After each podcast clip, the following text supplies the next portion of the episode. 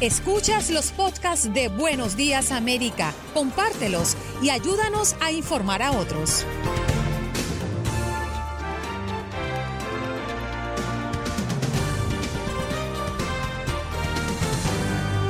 Hoy en Buenos Días América conversamos con Roberto Rodríguez, portavoz del Departamento de Elecciones de Miami-Dade, a propósito del voto temprano. ¿Cuándo puede la comunidad comenzar a votar? Doctor Juan Rivera, corresponsal de salud de Univisión. Estamos en el mes de octubre, mes de la sensibilización del cáncer de mama, una enfermedad en la que según la Organización Mundial de la Salud, cada año se producen 1.38 millones de nuevos casos y 458 mil muertes. Viviana Ávila, corresponsal de Univisión en Chicago, trayéndonos noticias desde la ciudad. Hoy en nuestro miércoles de inmigración, Jorge Rivera, abogado de inmigración, respondiendo a sus preguntas en torno a problemas en torno a casos de inmigración, estrategias engañosas de ICE para detener a inmigrantes y ICE va a comenzar las deportaciones aceleradas. Y a propósito de que hoy es el Día Mundial de la Donación de Órganos, Tejidos y Transplantes, conversamos con Eliseo Borrego desde McAllen.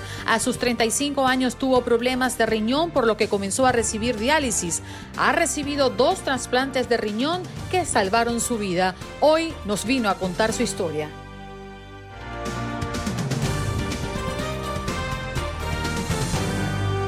1-833-867-2346 es nuestro punto de contacto, nuestra línea telefónica que comienzan a llenarse a partir de este momento. Pero antes de ir a las llamadas, queremos recordarle cuál es nuestro tema del día o ponerlo sobre la mesa porque hoy es el Día Mundial de la Donación de Órganos, Tejidos y Trasplantes. ¿Conoce usted a alguien que haya recibido que haya prolongado su vida gracias a una donación de órgano o conoce a alguien que haya donado un órgano. ¿Usted donaría sus órganos? ¿Usted es donante hoy por hoy? Llámenos y cuéntenos al 1-833-867-2346. Hoy, por segundo día consecutivo, Pablo es el primero en las líneas telefónicas. Muy buenos días, querido amigo. ¿Cómo estás? ¿Cómo amaneces? Bien, buenos días. ¿Cómo dicen todos ustedes? Saludos a todo el equipo y a ti, pues todos profesionales completos. Eh, saludos a tu audiencia y pues bueno, mi, llamado siempre como siempre es aquí muy temprano y exhortando a la gente, nos falta muy poco para las votaciones, salgamos a votar y vamos a hacer un gran papel, tenemos todas las cartas hechas y pues vamos adelante. Y sobre la cuestión de órganos, en Illinois yo cuando fui a la Secretaría de Estado con Jesse White, dije que yo sea un donador de órganos en caso de que pase algo, como ando en tráfico, como ando siempre ahí en este, esperemos que nunca me pase nada, pero bueno, ya estoy firmado para que eh, utilice mis órganos eh, en cualquier eh, situación. exhorto a la gente que lo haga porque tengo una tía mía en Sudamérica, ya en esos años, hace unos 30 años, ella se salvó y continúa viviendo porque se hizo un trasplante de órganos. Así que ella es una sobreviviente y pues continuamos viéndola viva gracias a que hubo alguien que donó los órganos para que ella pueda vivir. Bien, Pablito, gracias. De verdad que gracias por ese mensaje, gracias por ese ejemplo que siempre nos das, ¿no? Hoy hablando de esto tan importante, eh, creo que casi todos tenemos una historia cercana, ¿no? De alguien que haya recibido o alguien que haya sido donante y finalmente ha salvado la vida de otros.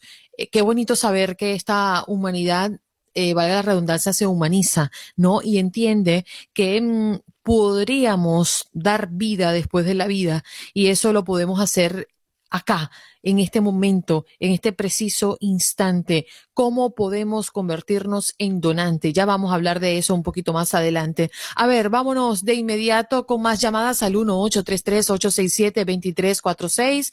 Mm, Diego, buenos días. Adelante, te escuchamos.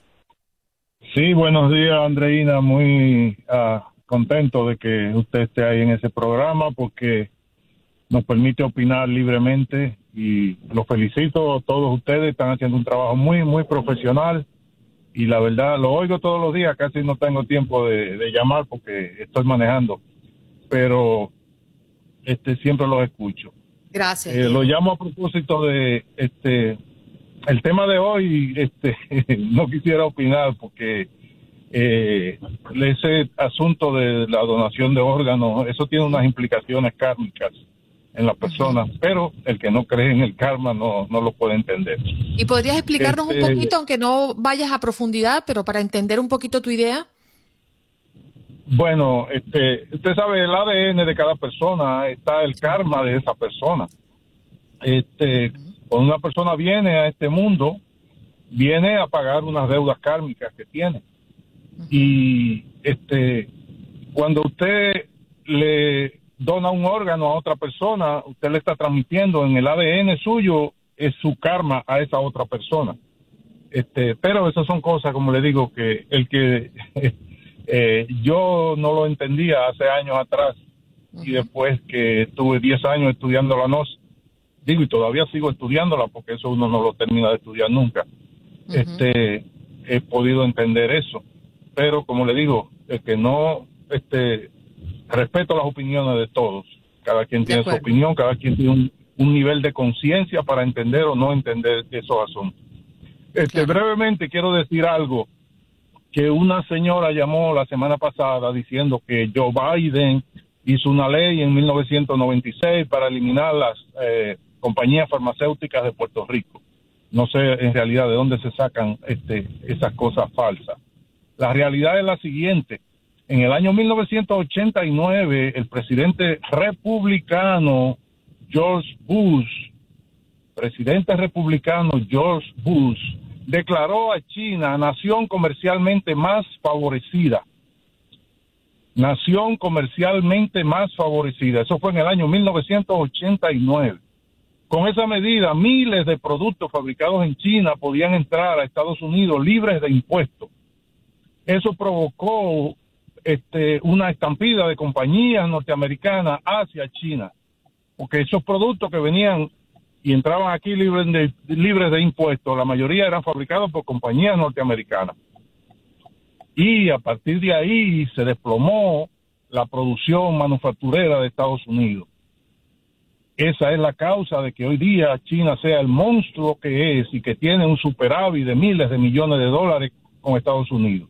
Y ahora este presidente, estos republicanos, viven hablando mucho disparate de que van a hacer América grande otra vez, cuando ellos fueron los que crearon ese monstruo que se llama China y que está destruyendo la economía de Estados Unidos hace más de 30 años. Muchas gracias, Andreina. Que tenga buen día. Saludos para todos. Gracias a ti, Diego, desde Nueva York. Vámonos a Houston. Ahí está Joel. Adelante, Joel, te escuchamos. Sí, pues es que eh, es un tema ah, difícil, digo, difícil para el que en vida te dona un órgano. Yo conozco un, un tipo que le donó un riñón a mi primo. Eh, el que donó el riñón también se tiene que estar cuidando, Andreina. Claro. Es como ya tener media vida también, pero hace como unos menos de un mes, un sobrino lo le declararon muerte cerebral y, él tenía en la licencia donante de órganos. Eh, un muchacho de 23 años, yo supongo que por ahí, como cuando tenía 18, él decidió ser donante de órganos, porque ese es cuando uno va a la a la oficina de la licencia de conducir que, le ponen en la parte de atrás y le pregunta que si quiere ser donante. Correcto. Eh, yo, yo supongo que él, pues, si le declararon muerte cerebral en, el hospital, le dijeron a mi hermano que le querían salvar los, los órganos y finalmente sí lo pudieron hacer. Eh, pues debe de debe de haber salvado varios, ¿verdad? Sí, dicen que un solo donante puede salvar o mejorar la vida de hasta 75 personas, Joel. Qué extraordinario, ¿no? Madre Santa.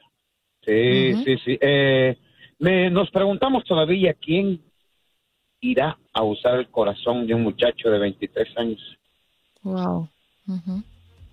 Pero ¿te imaginas lo eh, maravilloso de, de, esa madre que pierde a su hijo? Obviamente es uno de los dolores más fuertes que nos puede dar.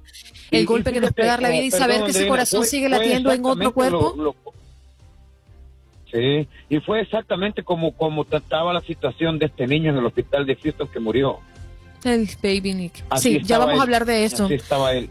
Sí, sí, y es una historia sumamente dolorosa. Ya vamos a estar hablando de ello porque tenemos las declaraciones del médico que lo atendió por última vez. Hacemos pausa y regresamos ya.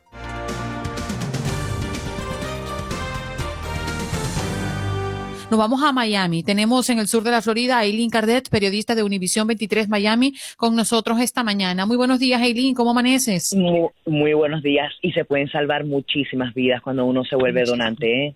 Así es, Eileen. Es un gran mensaje que hoy queremos transmitir hoy a propósito del Día de, mm, eh, Mundial de la Donación de Órganos eh, tejidos y trasplante. Oye, ¿qué nos está quejando en el sur de la Florida? Me estremece un poco eh, las declaraciones de los expertos infectólogos que dicen que Florida debe prepararse para otro gran brote de coronavirus, Eileen. Mira, y eso es lo que está pasando en Europa y aparentemente los expertos piensan de que de nuevo vamos a vivir esto, especialmente aquí en la Florida. Recuerden que nosotros entramos ya en la tercera fase de reapertura. Muchas personas están renuentes no a usar mascarillas y a continuar con los eh, las medidas sanitarias no de lavarse las manos de mantener la distancia social. Y bueno eso es lo que se espera no ante ante todo esto. El mensaje de nuevo es este virus es real estamos viviendo situaciones históricas y es mejor protegernos verdad es mejor cuidarnos lavarnos mucho las manos no tocarnos la cara para evitar nuevos contagios. Mm, el candidato a la presidencia, ya cambiando de tema, Joe Biden visitó eh, el Estado, ¿no? Eh, de hecho, atacó nuevamente a Donald Trump diciéndoles a todos los que estaban presentes que nunca se había centrado en ellos. Eh, ¿Qué ha dejado esta visita de Biden? Bueno, los seguidores de Biden están totalmente convencidos, los seguidores de Trump también están totalmente convencidos y aquí es interesantísimo, Andreina, porque el las últimas encuestas muestran un empate virtual, o sea, la diferencia de Joe Biden eh, con Donald Trump es un 4%, un poco menos del 4%, con un margen de error de 3.8.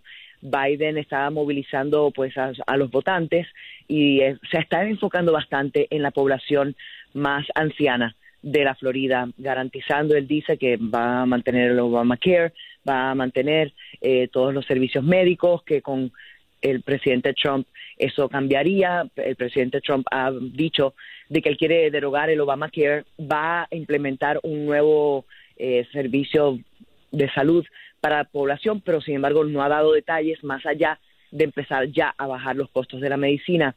Esto es un tema de, la salud, pues obviamente con medio de la pandemia que es tan, tan importante, ¿no? Eh, mañana, de hecho, Trump regresa aquí al sur de la Florida, vamos a tener calles cerradas de 7 a 9 de la noche. La Florida es epicentro, uno de los estados más claves en estas elecciones, así que asumimos que vamos a seguir viendo campañas prácticamente diariamente hasta que ya lleguen las elecciones. Recordando que tal día como mañana, 15 de octubre, se tenía previsto el segundo debate presidencial, que bueno, obviamente ya no será posible. Gracias, Eli. Un abrazo para ti. Nos reencontramos pronto esta semana. Claro que sí, Andreina. Pásala bien. Gracias. Gracias. Eileen Cardet, periodista de Univisión 23 Miami, compartiendo con nosotros las noticias que nos están ocupando acá en el sur de la Florida.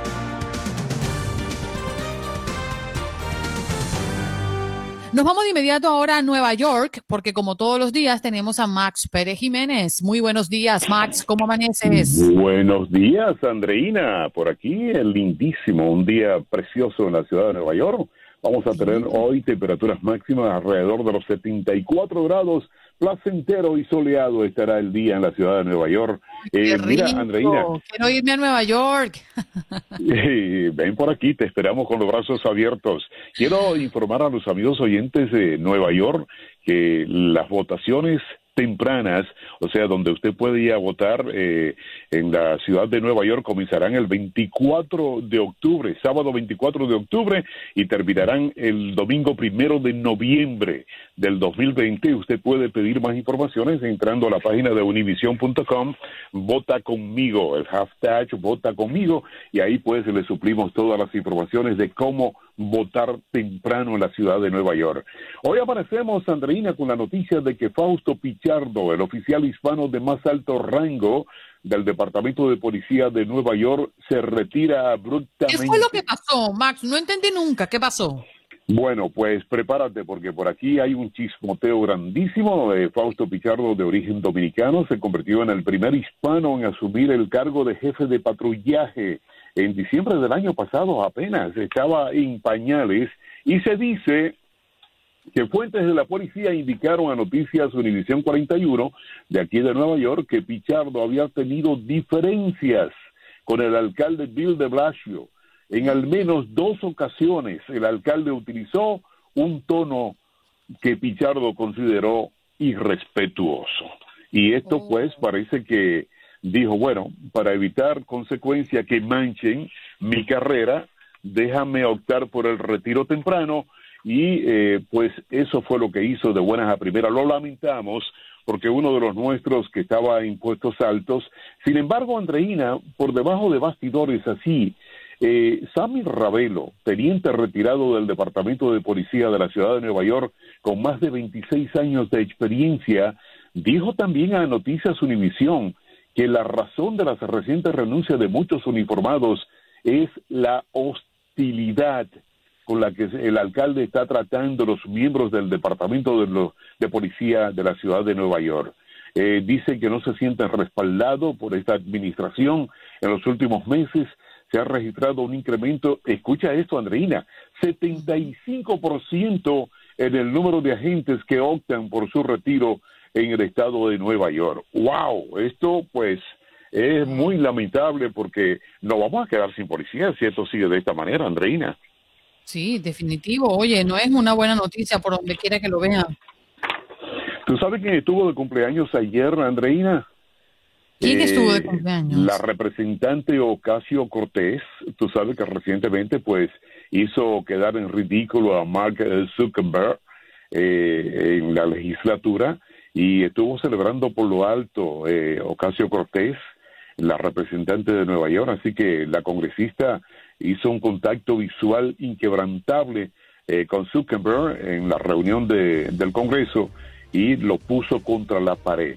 Así que felicidades para, como le llaman aquí, eh, eh, AOC, Alexandria mm. Ocasio Cortés.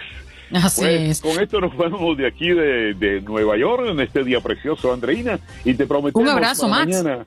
Seguro, lo volvemos a hacer. Mañana es día de Don Cheque, ¿eh? así que prepárate. Mañana, no me digas. ¿Verdad? 15. Un abrazo, querida amiga. Bye. Max Pérez Jiménez desde Nueva York. Pausa en primera aquí. Eh, nuestra segunda hora, ¿no? La primera, ¿eh? Y ya regresamos.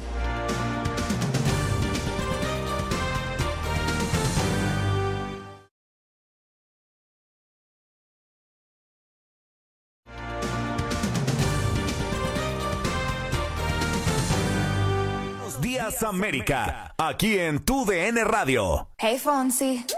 Oh no, ¿qué pasa de mí? Mm. hey, yeah. Tengo en esta historia algo que confesar. Ya entendí muy bien qué fue lo que pasó.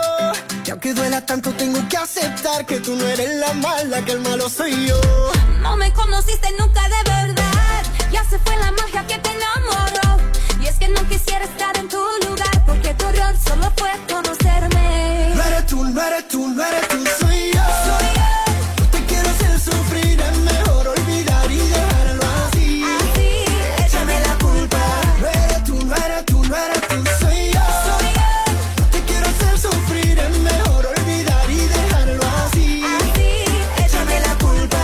Ok. Ok, ahí está Demi Lovato, sí señor, con Luis Fonsi. Luis Fonsi que hoy eh, miércoles 14 de octubre a las 8 de la noche tendrá pues una cita con todos sus fanáticos a través del Euphoria Hangout Station. Usted no se lo puede perder. Univision les ofrece este encuentro con sus artistas favoritos. El artista que ha puesto al mundo a bailar con sus hits globales llega a esta cita hoy miércoles. Luis Fonsi nos estará contando todo sobre la faceta musical que vive hoy en día. Prepárate para un show lleno de anécdotas, buena vibra y mucha, una conversación que seguramente va a ser súper entretenida, mucha música, anécdota, todo lo que ocurre en la vida de Luis Fonsi lo podrás sentir ver, escuchar a través de Euphoria Hangout Station. No se lo pierdan. Univision.com para más información.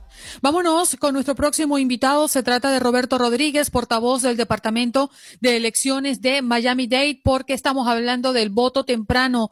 ¿Cuándo puede la comunidad acá en el sur de la Florida comenzar a votar desde sus casas? Muy buenos días, señor Rodríguez. ¿Cómo estás? Gracias por aceptar la invitación de Buenos Días, América. Muy buenos días. Un placer estar aquí con ustedes. Bueno, hablemosles a nuestra comunidad que nos está escuchando en este momento, ¿cuándo podríamos ya ejercer el voto a través de este método, voto temprano? El voto anticipado aquí en el condado de Miami-Dade empieza el 19 de octubre, que ya es este lunes que viene el próximo, y sigue hasta el domingo primero de noviembre, que es el domingo antes de la elección, en 33 sitios por todo el condado de Miami-Dade. Mm. Hay muchas personas, eh, señor Rodríguez, que desconocen cuál es ese mm, método o registro. Las personas tienen que registrarse para ejercer su voto en, con esta dinámica. No, es, es, bien fácil. Lo bueno es que puede ir a cualquiera de esos 33 sitios, no se tiene que inscribir o registrarse antes, es aparecerte ahí y lo importante es tener su forma de identificación, que tenga una fotografía y su firma y ahí le imprimen su boleta y ahí pueden votar y entregar la máquina inmediatamente. Las personas que mm, todavía no tienen claro si están registrados o no y quieren chequear, verificar si están registrados, ¿a través de, de, qué lugar pueden hacerlo?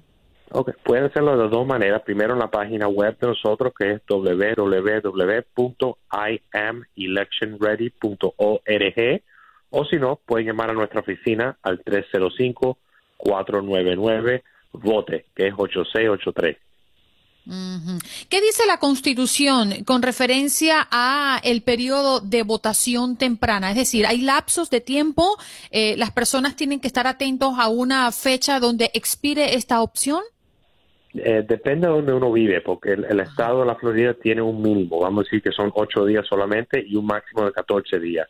Aquí en el condado de Miami-Dade nosotros estamos haciendo el máximo con la fecha empezando el 19 de octubre hasta el 1 de noviembre.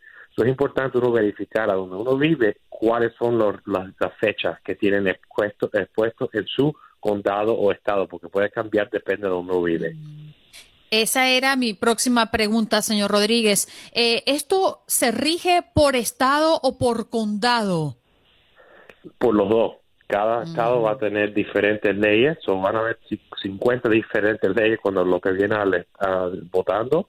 Y después adentro de la Florida hay 67 condados y cada condado se puede registrar con si quiere hacer el mínimo que te dice la Constitución o el máximo de que es lo que dice la Constitución. Aquí en el Miami-Dade estamos haciendo lo máximo. Somos el condado más grande de la Florida, so tenemos que hacer lo máximo para ayudar a los votantes de aquí. Eh, y además hay personas que eh, dicen, bueno, ¿para qué sirve o a quién les aplica la votación temprana? Usted si está registrado puede aplicar para esa votación temprana. Eh, y además, si usted quiere evitar esa avalancha de gente el día de las elecciones, el próximo 3 de noviembre, o si tiene un horario muy estricto, ¿no? Que, que, existe la opción de que no pueda ese 3 de noviembre y cree que se le va a complicar, tiene la opción de la votación temprana. para cerrar un poco, ¿cómo va a ser? Las votaciones en Miami-Dade. Eh, usted que pues representa a este departamento de elecciones de Miami-Dade, hay mm, preguntas que también se hacen dependiendo de dónde vive, ¿no?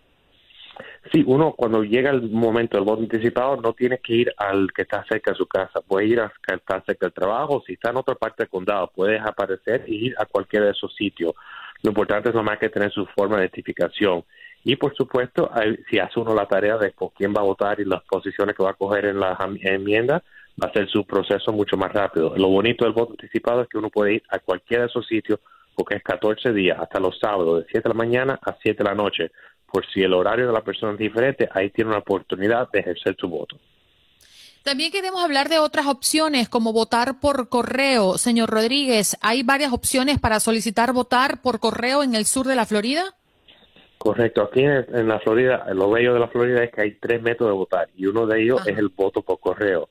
Hasta este momento nosotros como el Departamento de Elecciones en Condado Miami hemos enviado casi 625 mil boletas de voto por correo y de esas 625 mil ya han regresado a nuestro departamento más de 128 mil.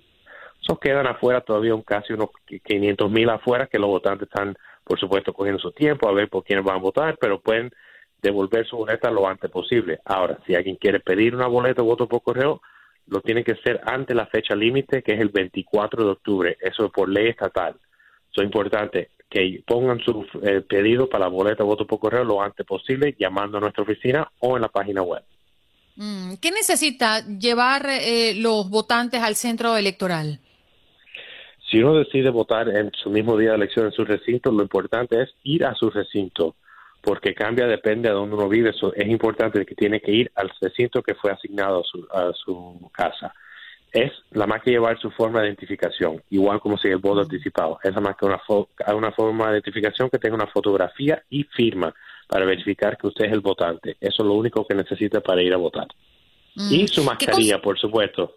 Claro, a eso iba, las consideraciones que debemos tomar en cuenta con la situación del COVID-19. ¿Cuáles son esas medidas que se están tomando o se van a tomar, mejor dicho? Sí, si una persona decide votar en persona, por favor asegúrese que estamos haciendo todo lo posible para protegerle no solamente a ustedes, pero a nuestros trabajadores electorales. Ellos van a tener puestos mascarillas, guantes, van a estar desinfectando las áreas frecuentemente, usando desinfectante de mano. Igual va a haber el distanciamiento social en el piso con marca de cada seis pies. Ahora el votante tiene que tener una mascarilla para poder entrar en su recinto. Igual, ellos pueden, eh, que usan el desinfectante de mano, pueden traer su propia pluma si quieren, lo que tiene que ser tinta negra o tinta azul. Y como dije antes, si hacen su tarea y saben por quién van a votar, es más fácil cuando llegue el momento, nada más que llegar, coger su boleta, rellenar los óvalos y entregarlo a la máquina. So, con todo eso que estamos haciendo entre nosotros y los votantes, pueden, pueden votar seguro y en paz. Y además otra recomendación es que no lleven menores que no puedan votar al centro electoral y tratar de ir durante las horas de menor demanda, que entiendo los centros de votaciones tienden a estar más llenos temprano por la mañana, durante las horas del almuerzo y después del trabajo. Para finalizar, eh, señor Rodríguez, eh, ¿cuál es la tendencia que ha tenido en los últimos periodos electorales el condado de Miami-Dade? ¿Es un condado en que la gente vota? ¿Cuál es el porcentaje eh, de las personas que ejercen su derecho al voto? Una elección así, lo que es presidencial, como viene ahora el 3 de noviembre, casi es un 72% de los votantes que salen a votar, pero nosotros como departamento estamos viendo y esperando un 80% que vaya a salir a votar para esta elección. Eso es importante, salgan, tienen tres métodos de votar. Sí, señor. Muchísimas gracias, señor Roberto, por ocupar su tiempo y explicarle a toda la audiencia de Buenos Días América. un placer, gracias. Bien. Gracias a usted. Roberto Rodríguez, portavoz del Departamento de Elecciones de Miami-Dade.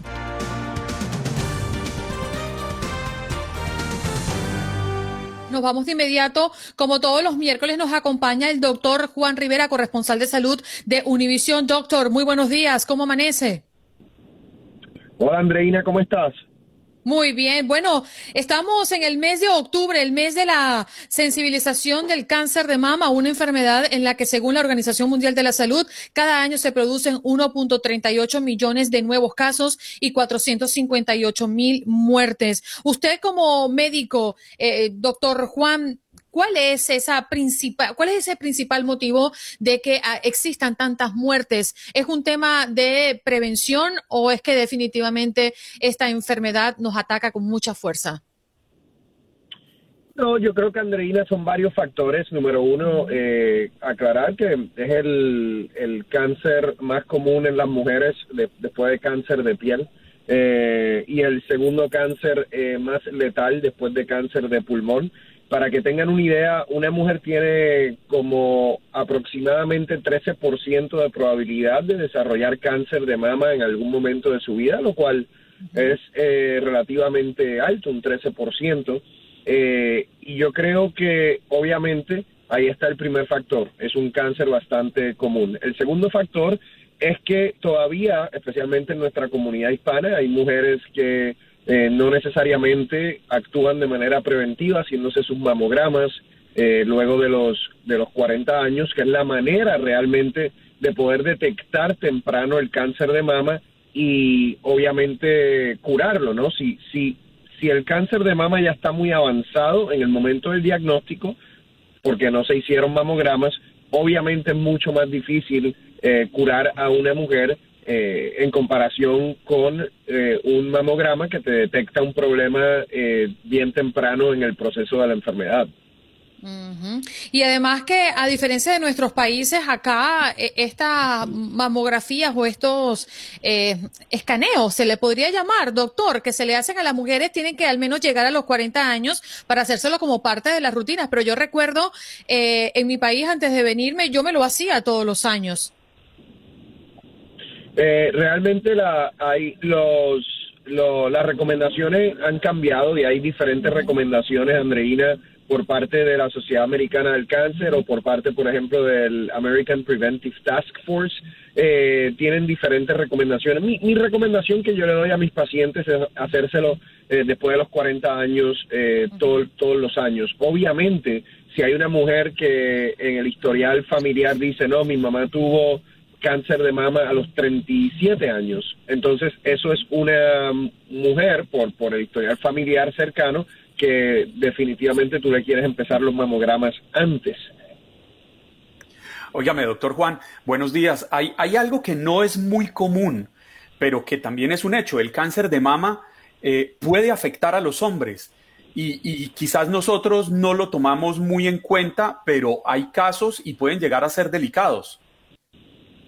Definitivamente, Juan Carlos. El, el año pasado yo tuve uno en mi clínica eh, de un paciente que, que tuvo cáncer de mama. Eh, gracias a Dios se le detectó rápido, a tiempo y se operó y, y está bien. Es bien raro, es bien raro eh, que ocurra, pero, pero puede ocurrir, puede ocurrir. Mm, Doctor, eh, le- me permite cambiarle de tema. Queremos hablar de la vacuna porque esta semana precisamente recibimos la información de que Johnson Johnson eh, detiene el estudio de la vacuna por el COVID-19. Eh, ¿Esto nos debe invitar a desanimarnos eh, pensando en que queremos una vacuna pronto o definitivamente se está avanzando como se tenía predeterminado? No, Andreina, yo creo que estos son procesos realmente normales que ocurren durante cualquier tipo de investigación. Eh, siempre ha ocurrido, no es raro que, que haya un estudio que lo tengan que poner en pausa por un tiempo por algún tipo de manifestación en uno de los sujetos que, que participan en el estudio. Lo que sucede es que estos estudios, como decimos, están eh, debajo del microscopio. En otras palabras, todo el mundo está pendiente 24/7 por la necesidad que hay de la vacuna, entonces cualquier eventualidad se convierte en noticia de primera plana. Pero realmente esto es algo que ocurre con relativa frecuencia en todos los estudios. No creo que nos debamos desanimar.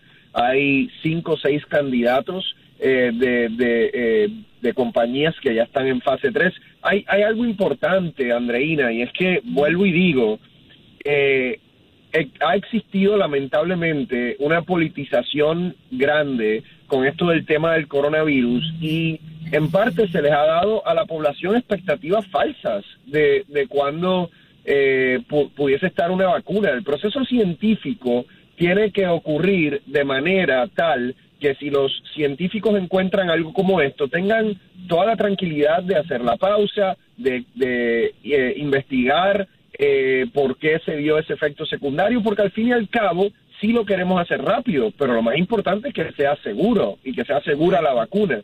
Entonces, esto le debe dar al público, yo creo, que más seguridad en vez de desanimarlos de que los científicos encargados de estos estudios están haciendo lo correcto. Eh, pero de vez en cuando vamos a tener algún político hablando de que vamos a tener vacuna en dos semanas, en un mes, en, eh, y, y la realidad se ha hecho más rápido que en cualquier momento de la historia de la humanidad. Pero con todo y eso hay que hacerlo bien y el proceso, el proceso científico lleva un tiempo. Óigame, doctor Juan, hablando de- de- del coronavirus, yo trato de ser muy optimista y mantengo la esperanza muy alta, así como, como usted nos invita, porque seguramente vamos a salir adelante, pero a veces enfrentamos noticias que nos aumentan la preocupación. Por ejemplo, eh, se comprobó que un hombre en Nevada se volvió a enfermar, reenfermó de coronavirus y esta segunda vez eh, el, el- el golpe fue muchísimo más duro. Pero además, una mujer holandesa también volvió a enfermar de coronavirus luego de que ya lo había superado y esta vez le costó la vida. Claro, hay que tener en cuenta, la señora tenía un, un, cáncer de médula ósea que era bastante, bastante agresivo. Sin embargo, noto que cada día estamos descubriendo nuevas cosas acerca de esta enfermedad. Yo estoy de acuerdo, Juan Carlos, que, que sí, que estamos en, eh, encontrando nuevas cosas y que algunas de esas noticias eh, nos pueden dar más preocupación, aunque esos casos son relativamente mínimos, son, son pocos. Sin embargo, a mí me frustra que las personas no le presten atención a los estudios científicos que demuestran que el ponerse una máscara puede salvar eh, 30 mil, 40 mil, 50 mil vidas eh, en, en lo que queda del año, ¿entiendes? el simple hecho de ponerse una máscara. Eh, esos estudios científicos se politizan de manera significativa y entonces, eh, sin embargo, las personas se enfocan, digamos, en un caso, dos casos o tres casos de reinfección. Eh, la, realidad es la siguiente para que sepamos dónde estamos parados, ¿no? Hay una segunda ola que está ocurriendo en Europa, los casos están aumentando ya en Estados Unidos. Estamos en una base de 50 mil casos al día. No es una buena situación en términos de donde deberíamos estar. Eh, y eh, es posible que tengamos unos meses bien difíciles en los meses de invierno, porque hay frío, la gente está más eh, metida dentro de los lugares, es más fácil que el virus se transmita de unas personas a otras. Pero ¿por qué no enfocarnos en las noticias positivas, estudios científicos que nos dice que hasta cierto punto el prevenir muertes en nuestro país lo controlamos nosotros, sin ninguna vacuna, sin ningún medicamento, sin gastar 100 mil dólares en una terapia. La controlamos nosotros con nuestro comportamiento, poniéndonos una máscara, eh, haciendo el distanciamiento físico, evitando hacer un cumpleaños en la casa de 30 o 40 personas, evitando ir a barras. O sea, eh, la gente dice, ay, es que hay que seguir viviendo. Hombre, pero es que nadie le está diciendo que hay que seguir viviendo así por el resto de su vida. Es que tenemos que seguir aguantando por lo menos hasta que tengamos otros tratamientos, vacunas, que seguramente va a ser el año que viene, el año entrante. Yo escucho personas diciendo, no, es que hay que, uno no puede parar de vivir. Oye, hermano, si se te está pidiendo es por un periodo de tiempo en, en un momento histórico. O sea, si hubiese una guerra allá afuera, y tú pudieses sentir las balas, te ibas a quedar en tu casa. Sin embargo, con esta pandemia tenemos más muertes, pero como no ves las balas, te crees que todo está bien. Sí, definitivamente, doctor. Y creo que me quedo con esas palabras suyas, ¿no? El, llamado de conciencia, de reflexión. Y las personas dirán, pero bueno, ¿hasta cuándo el coronavirus? Pero es que ya estamos cansados de escuchar lo mismo. Sí, pero las personas que han perdido la vida de sus seres queridos no piensan igual. Les ha tocado la puerta esa bala de la que habla el doctor y no hay vuelta atrás, no hay mañana para esas personas que han sido afectadas y lamentablemente han tenido un desenlace fatal. Y yo también estoy muy contenta, eh, doctor Juan, porque esta semana me ha llegado un regalito a mi casa, un apoyo inmune gracias a Santo Remedio. Y quería que nos explicara un poquito, porque a mí me llegó mi vitamina C, mi zinc y mi equinacio, espero haberlo dicho bien. Eh, y entiendo que son, son ayudas también, ¿no? Para estos tiempos donde también estamos entrando a la época de la influenza, doctor. Mira, realmente eh, qué bueno que te llegó, Andreina, y eso es nuestro, nuestro paquete saludable para, fortalecer el sistema inmunológico. Yo digo que además de esas eh, medidas preventivas que mencioné, hay que apoyar al sistema inmunológico. El zinc, la quinasia, la vitamina C son muy buenas para eso. Eh, lo pueden conseguir en misantoremedio.com.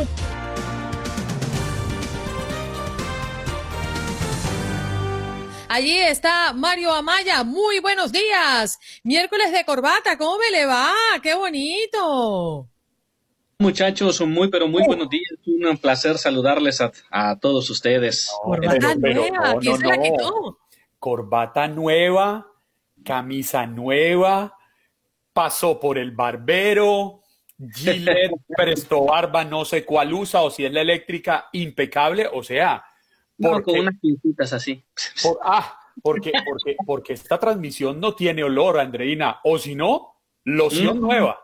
Si hubiera venido con todo. Bañado completamente. Muy elegante usted, don Mario. Eso sí es lo que nosotros tenemos, somos unos bien portados. Oye, Mario, vámonos de inmediato porque hay mucha noticia alrededor, eh, sobre todo de ciudad del condado de Los Ángeles, que ya están prohibiendo celebración de Halloween, este de casa en casa, ¿no? ¿Dónde es exactamente? Bueno, prácticamente en todo el condado de Los Ángeles, eh, muchachos, se anunció de que sí, la verdad, este, les eh, le están recomendando, le están diciendo a los padres de familia que por favor no saquen a sus niños a pedir dulces y eso es prácticamente en todo el condado de Los Ángeles, eh, de Los Ángeles, ya que esto puede ocasionar de que pues los niños se pueden llegar a contagiar y eso y también los papás y es por eso que están prohibiendo sinceramente la celebración de Halloween. Inclusive cuando uno va a las tiendas, ya los artículos de Halloween, los disfraces y todo eso, pues ya son a cada, se venden muy pocos o hay muy pocos distribuidos en las diferentes tiendas. Así que bueno, vamos a ver qué es lo que ocurre para el próximo 31 de octubre. Eh, en otra información también, muchachos, lamentablemente, lo que nos faltaba también, ya que las autoridades están de cerca, están monitoreando a los mosquitos, así como usted lo escucha. Es una noticia así que, pues, eh, pero de todos modos, sí en ocasiones llega a tener consecuencias aquí en el sur de California, porque estos mosquitos son los transmisores eh, del virus del el Nilo. Y ya se comprobó entonces en diferentes ciudades de que estos mosquitos han dado positivos a este virus. Yo no sé la verdad cómo le hacen el examen a los mosquitos, pero pues ahí está, 264 mosquitos salieron positivos de este eh, virus del Nilo y pues se comprobó en la ciudad de lo que es Fanais, de Pico Rivera, Estudio Siria, Toluca Ley, que está muy cerca de la estación.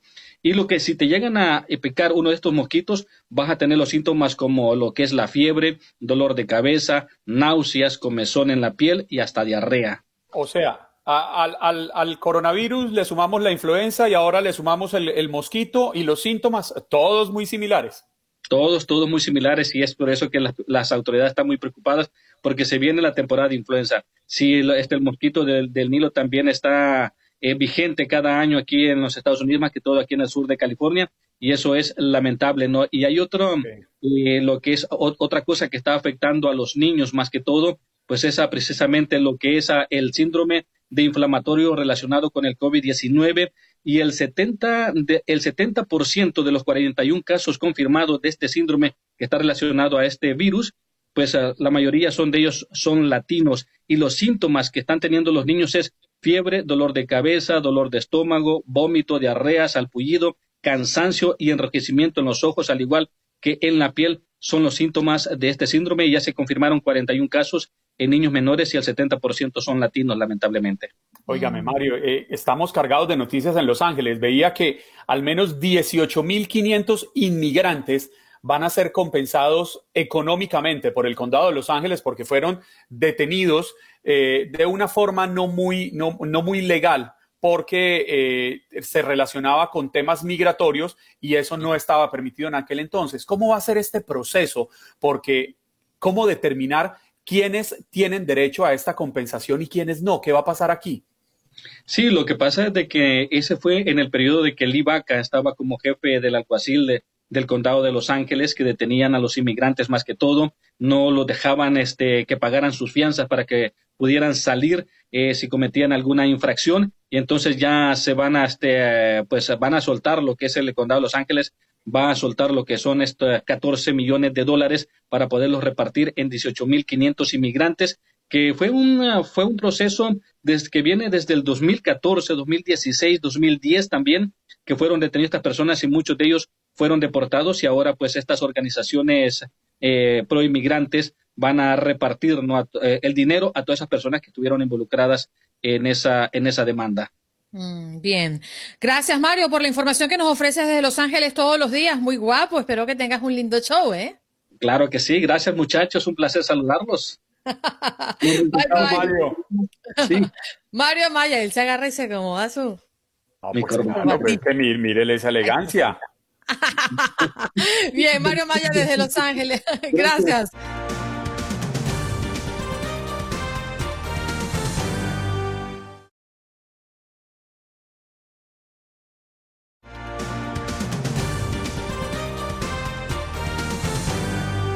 A irnos a Chicago. Allá está Viviana Ávila, corresponsal de Univisión en Chicago, para contarnos las novedades, qué es lo que está ocurriendo en el estado de Illinois. ¿Cómo estás, Viviana? Buenos días. ¿Qué tal? Muy buenos días, Andreina, Juan Carlos, gusto saludarlos. Y hoy quiero empezar con el tema de la votación temprana, porque hoy se habilitan en Chicago la totalidad de los centros de votación en los 50 distritos de la ciudad para que las personas puedan ejercer su derecho al voto de manera anticipada. Y quiero decirles que el horario es de 8 y 30 de la mañana a 7 de la noche. Ya en Chicago habíamos iniciado este periodo de votación temprana, eh, pero solamente eh, se había habilitado un lugar que se conoce como el super sitio en el centro de la ciudad.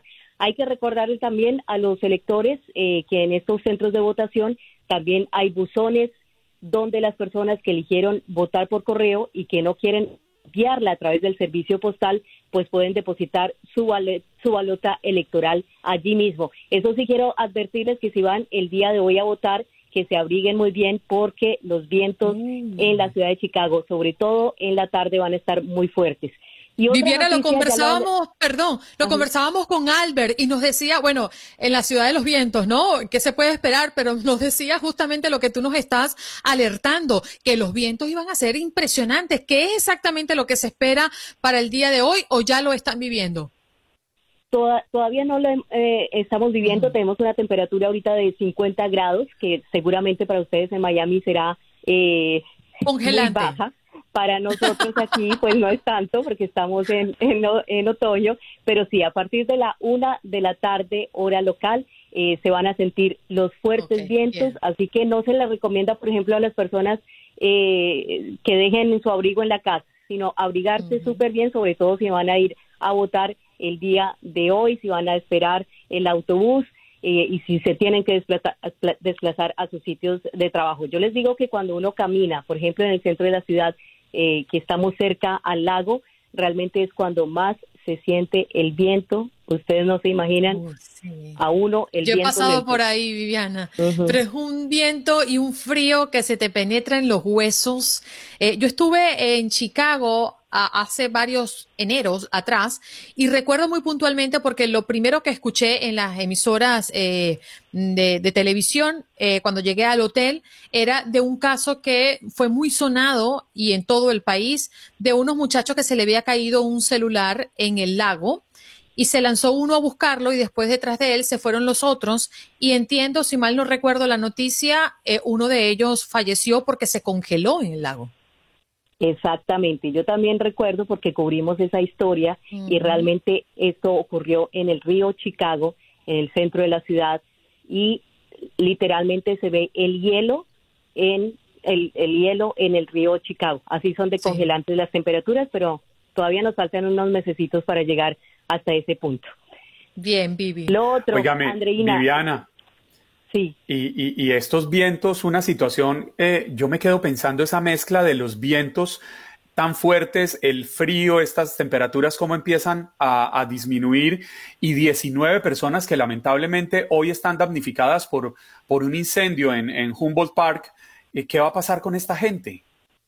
Bueno, eh, precisamente también eh, eh, es cierto, en, en horas de la madrugada se llevó, eh, se produjo este incendio, al parecer, eh, en, el, en el patio trasero de esta residencia. La buena noticia, por lo menos, Juan Carlos, es que no hubo eh, víctimas que lamentar en este incendio, a pesar de que estas personas quedaron damnificadas. Obviamente ya están equipos de voluntarios en el área, siempre se acerca eh, la Cruz Roja local para eh, ayudar a estas personas que quedaron damnificadas por ese incendio, del que todavía pues se presume eh, o la hipótesis que se maneja es que se inició en el patio trasero de esta residencia, pero los bomberos siguen en el área eh, investigando qué pudo ocasionar esta, esta tragedia para estas personas. Sin embargo, eh, esperemos que las autoridades locales, a través de, también de la Cruz Roja eh, de la ciudad, pues puedan asistirlos. Generalmente lo que les ayudan es darle, eh, digamos, un, decirles dónde hay un refugio o, en este caso, un hotel para que estas personas eh, puedan, puedan eh, desplazarse hasta, hasta ese lugar. Viviana, eh, estábamos, te, te- te interrumpimos en varias ocasiones, pero hay, una noticia que nos está impactando y tiene que ver con una ola de robos y pareciera que la policía de Chicago está alertando a los residentes porque hay prácticamente una ola desbocada de robos en residencia. ¿En qué parte de Chicago está pasando esto?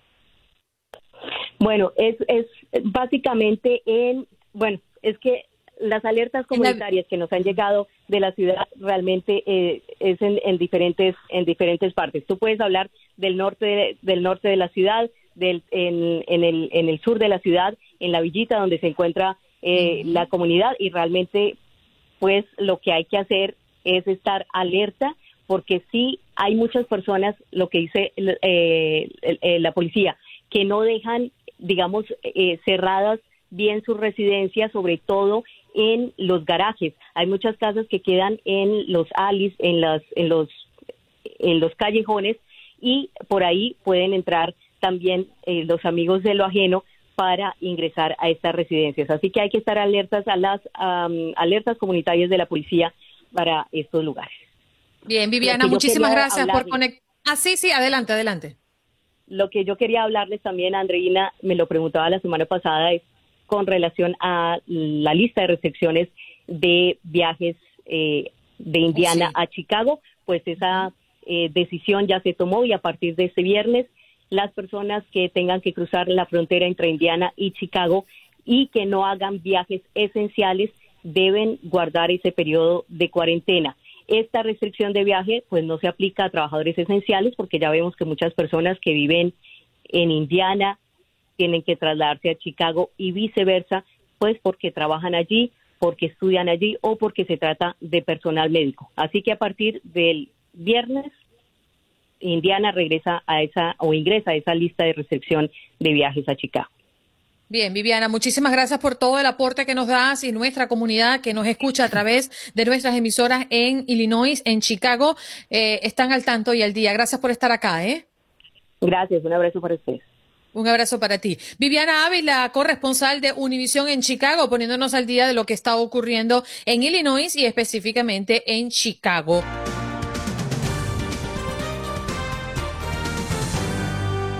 Querido Uy, a abogado, a experto en inmigración, Jorge Rivera.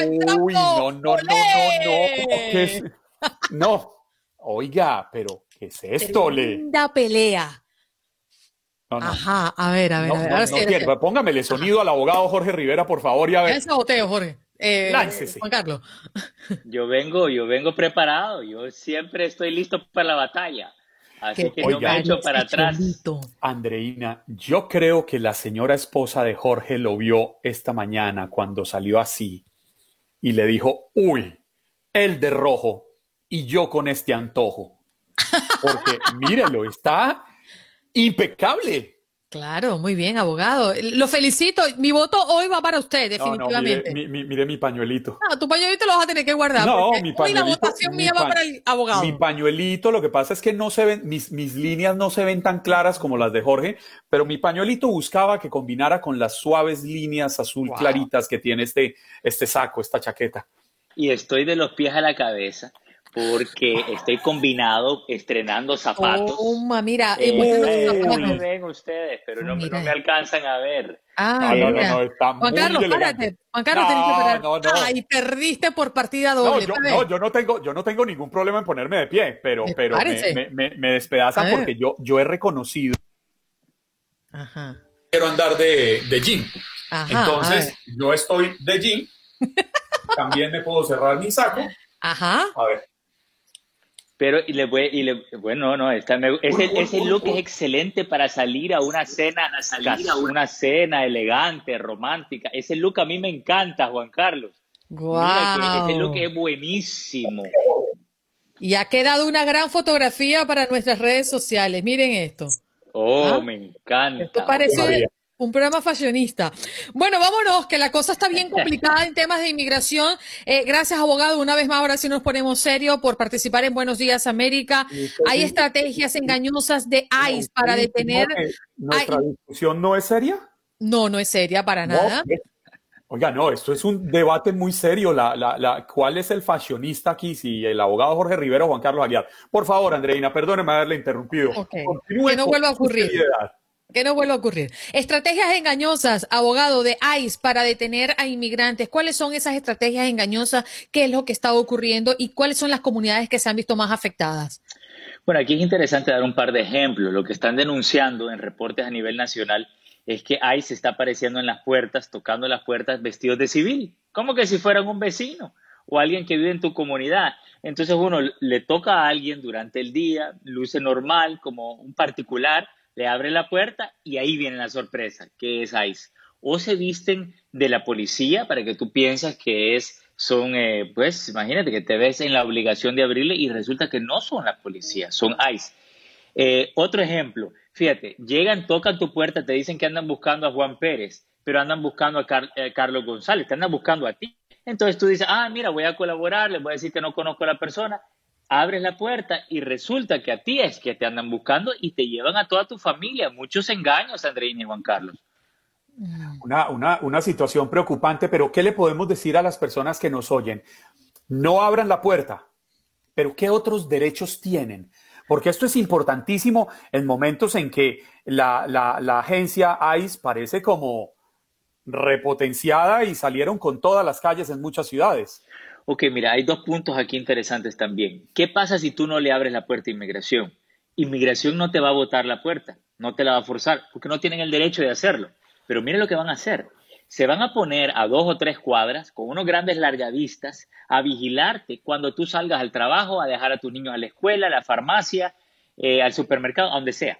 Entonces, es importante siempre estar preparado por si inmigración llega a tu casa, tú no le abres, tener suficiente comida para estar una semana dentro de tu casa, porque si no, eh, tú tienes que estar preparado hasta que ellos se aburran y se vayan. ¿ok? Y el otro punto es lo del cambio de la, dirección. Mira, nosotros como abogados no le podemos decir a nadie que se esconda, huya o se convierta en un fugitivo, pero vivimos en un país libre, ¿ok? Y tú te puedes cambiar la dirección todas las veces que tú quieras por razones personales, amistades, vecinos, por cualquier tipo de problema. Y si inmigración tiene tu dirección y tú tienes una deportación, mira, no necesitamos decir nada más que al buen entendedor, pocas palabras. Uy, abogado, eh, para cerrar este ciclo de las estrategias engañosas de ICE, porque tenemos ya llamadas con preguntas para usted, mm, ¿hasta dónde van los derechos de estas personas que no tienen documento en los Estados Unidos? ¿A qué pueden apelar cuando ese agente está frente a frente con él? Mira, hay varias cosas. Número uno, hablar lo mínimo, porque Tú sabes cuando a ti te arrestan por un delito criminal te dicen que tienes el derecho de guardar silencio y buscar un abogado. Eso no te lo leen cuando te para un oficial de deportación. Entonces, tienes que hablar lo mínimo, no entregar ningún documento que pueda ser falso, pedir tu llamada telefónica eh, inmediatamente y, eh, bueno, no hacer nada que pueda ser ocupado en tu contra, porque ellos están buscando qué otros cargos adicionales te pueden poner. Así que cuidadito con, pero el consejo más importante es no abrirle la puerta a nadie. Si, Y mm. fíjate, te voy a decir algo, si ellos tienen el derecho de entrar, ellos van a forzar tu puerta y van a entrar. Así que tú mejor no le abras a nadie. Bien, queremos recordar a la audiencia que nos está escuchando a través de nuestras emisoras que pueden llamar al 1-833-867-2346 si usted tiene preguntas. Hágalo. 1-833-867-2346 para que le haga la pregunta al abogado. Y si está aquí en el chat, usted puede mm, dejar su pregunta por escrito. Ya estamos viendo varias, ya las vamos a responder y nosotros se las hacemos al abogado. Vámonos con Eugenio, que está en Nueva York y nos llama para preguntarle algo, abogado. Adelante, Eugenio. Muy buenos días, eh, señor abogado Jorge Rivera. Eh, parece que usted me tomó la corbata roja prestada, porque yo tengo exactamente una muy parecida. Pero la pregunta que le quiero hacer, eh, abogado, señor abogado, si por ejemplo a mi puerta, a mi, a mi casa, me toca la puerta ICE, ¿verdad? y me dice, bueno, eh, ábreme la puerta porque yo tengo una orden de un juez y tengo derecho a reclamarte que abra la puerta. Pero ¿qué pasa? Que entonces yo le abro la puerta y no me presenta ninguna orden de, juez y me arresta. Eh, ¿Qué podría hacer una persona indocumentada en ese caso? Yo no soy indocumentado, yo soy ciudadano americano, pero me gusta siempre eh, hablar por mis amigos o por algunas otras personas que tengo entendido que están en esa situación. ¿Qué me puede contestar usted, señor abogado? Mira, los abogados de inmigración han intentado de argumentar de que hubieron violaciones en el proceso de detener a la persona, pero esos argumentos no han llevado, eh, no han sido efectivos. Son más efectivos en el ámbito criminal. Si llegan, violan tus derechos, desechan el caso. Pero lo que dicen los abogados, los jueces de inmigración es, mira, ok, hubieron violaciones, pero eso no quita el hecho de que tú estás indocumentado y tiene que proceder el proceso de deportación en tu contra. Y por eso es que la recomendación es que no se confíen, no crean en ningún documento, están engañando a las personas. No se dejen engañar, no abran la puerta y si ellos, vuelvo y repito, tienen algo que les da el derecho, ellos van a forzar la puerta y tienen todos los utensilios para hacerlo. Si ellos quieren forzar la puerta, que la fuercen, pero tú no les vas a abrir. Milagros, tu pregunta, adelante, te escuchamos. Buenos días. Buenos días. Buenos días. Sí, te escuchamos, tu pregunta. Buenos días.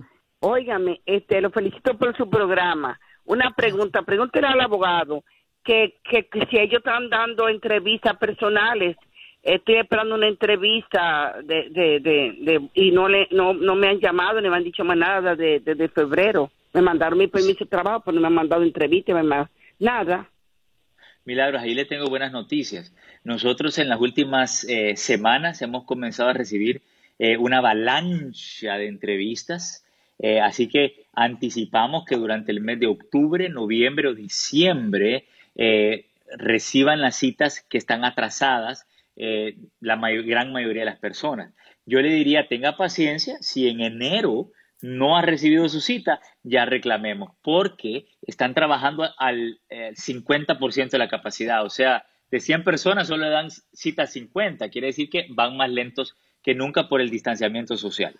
Hay preguntas, Juan Carlos, a través del chat, ¿verdad? Sí, Andreina, tenemos una, varias preguntas. Eh, Jorge, Lucy Castaño, ella se casó hace 10 años, su esposo murió hace dos meses, pero ella nunca a lo largo de este tiempo metió los papeles. ¿Puede hacer algo?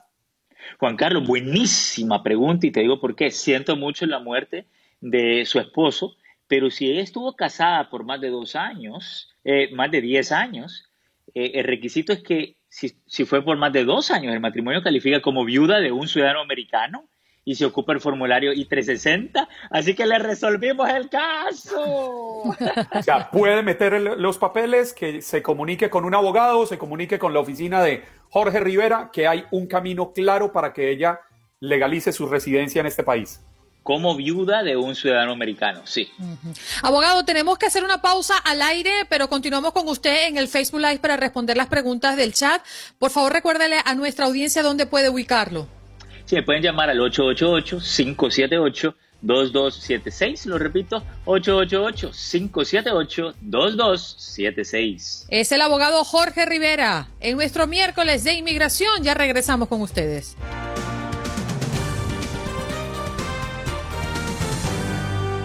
Vámonos. Bueno, vamos a mm, tocar eh, prácticamente nuestro tema del día, ¿no? A propósito de que hoy, 14 de octubre, es el Día Mundial de la Donación de Órganos, Tejidos y Transplantes. Tenemos acá en nuestro, en nuestra conexión y qué bien tenerlo hoy para que nos hable de su propia experiencia, señor Eliseo Borrego. Está en McAllen y es de descendencia mexicana. Señor Borrego, gracias por estar con nosotros y por aceptar esta invitación especial ¿eh? Buenos días, América. ¿Cómo estamos hoy? Muy bien, nosotros felices de tenerlo allí con esa sonrisa. A sus 35 años tuvo problemas de riñón, por lo que comenzó a recibir diálisis. Ha recibido dos trasplantes de riñón que salvaron su vida. Usted que es un sobreviviente y un beneficiario de donación, ¿qué tiene que decirle a la gente que hoy lo está escuchando y que todavía tiene dudas si ser donante o no, señor Eliseo? Es muy importante ser uh, un uh, donante para salvar la vida de, de ocho personas. Alguien falleció para darme a mi vida, pero uno puede sobrevivir solamente con un riñón. Estoy um, agradecido a la familia que me dio esta oportunidad es doloroso, no más más para la familia que me dio vida. Pero estoy orgulloso que ellos me dieron esta oportunidad de seguir para adelante. Eliseo, me, me conmueve escuchar su tono de voz. Celebro su vida, celebro su oportunidad, celebro que nos acompañe con un testimonio tan importante. Yo quisiera preguntarle cómo es el día a día de una persona que está esperando un donante, de una persona que sabe que, que, que está luchando por una oportunidad, pero que a veces la ve distante. Esto quisiera entender el dolor, el drama y el sufrimiento para que la gente entienda la importancia de donar órganos. Es, es muy importante. El, hay momentos que uno se siente deprimido porque no sabe si uno va a sobrevivir el siguiente día. Los, mis días son, eran dolorosos por razón que nada más podíamos tomar un poquito de agua, por ejemplo, 8 onzas de agua por día, que es, un, es, un, es muy poquito. Um, no puedes uh, comer lo que necesitas comer para sobrevivir y si comes es muy limitado. No, no puedes, uh, nada más puedes comer de, de, poquito de esto y poquito de esto. Y uh, es, es muy importante que una persona que, que está en diálisis, que se cuide um, lo, lo, lo, a lo máximo para sobrevivir ese día. Um, no es fácil para estar, uh, es duro para estar esperando en la lista porque no, no sabe si alguien le va a dar la oportunidad o tiene la oportunidad que reciba un riñón. Yo estaba en espera, um, comencé diálisis en 2002, um, disculpe, en abril 90, uh, 1997 de cuatro años para recibir mi primer riñón. Um, ¿Hace cuántos años, señor Borrego, usted recibió su primer riñón? En, uh, en uh, 1997. ¿Cómo fue ese momento? Después de esperarlo tanto, eh, relátenos cómo fue ese momento cuando recibió la llamada. Cuando recibí la llamada que tenían un riñón, uh, pues era algo de repente, no esperaba la llamada. Agarré el, el, avión y me fui para Houston y ahí es donde recibí mi primer riñón. Duré 24 días uh, en, en, Houston por razón que me tenían que estar uh, checando mis, uh, mis, mi riñón, mis, todos mis datos eh, que me estaban tomando. regresé para atrás, duré dos años con ese riñón. Um, y después de dos años uh, el, el, riñón y regresé otra vez a diálisis. Otros cinco años en diálisis. El, el último trasplante lo recibí en 2009 y en noviembre, con favor de Dios, van a ser 11 años con mi uh, segundo riñón. Señor Borrego, ¿cuál es su propósito de vida? Oh, estoy, estoy alegre. No hay, no hay palabras para decir que, que estoy de... My best friend, my best friend. Mi, mi amiga. My best friend. Es, es muy importante. Uh,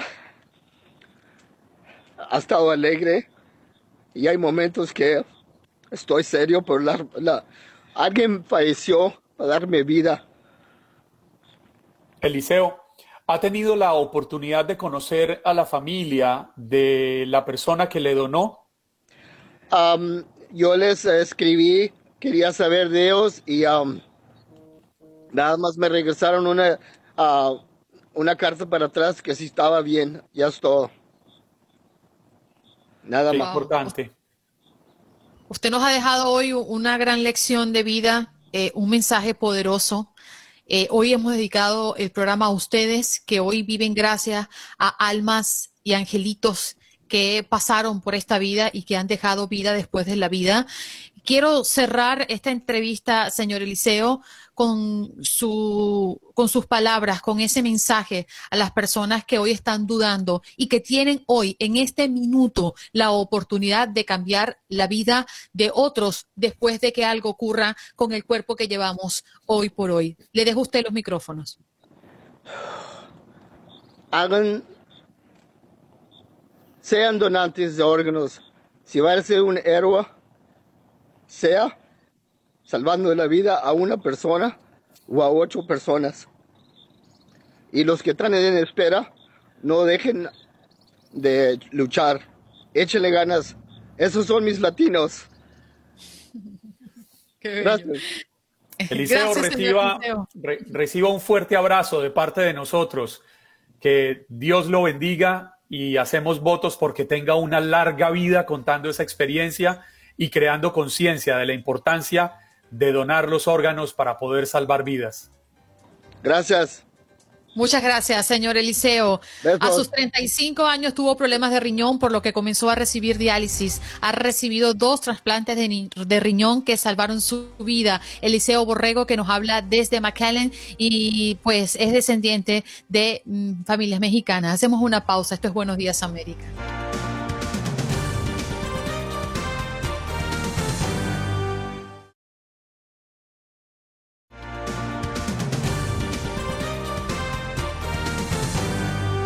También hay un mito. eh, soy menor de 18 años y soy demasiado joven para tomar esa decisión. La realidad es que muchos estados permiten que las personas menores de 18 años se registren como donantes de órganos, pero la decisión final seguirá siendo responsabilidad de sus padres o de su tutor legal. Así funciona en diferentes estados. Prácticamente llegando al final del programa, un programa muy reflexivo. Estoy orgullosa de este equipo de producción que hoy tenemos, este equipo de trabajo con el que cuenta Buenos Días América, con todos los muchachos que están allá en Guadalajara apoyándonos técnicamente, eh, los que están detrás de bastidores eh, y también am, al pelado, a todos los niveles. Abra su micrófono, pues si no, no lo escucho. Ay, sí, sí. El pelado, el pelado y la muchacha esta también. A la pasante. El, el pelado y la muchacha que también ha salido como pila. Oiga, son, son, son una dupla interesante ellos dos. Jóvenes, inexpertos, pero ahí van, ahí van, ahí van, echándole bola. Parceros también. Exacto, sí, sí, sí, sí. Bueno, nos vamos, mi querido amigo. Bye bye hasta tomorrow. Piénsenlo. Nos vemos todos. mañana. A todos ustedes, gracias una vez más por acompañarnos en Buenos Días América, su show matutino de TUDN Radio de la cadena Univisión. La cita es mañana, jueves 15 de octubre, desde las 6 de la mañana con Andreina Gandita. Toda la información con la que ustedes se despiertan en Estados Unidos, Latinoamérica y el resto del mundo. Chao, Dios los acompañe.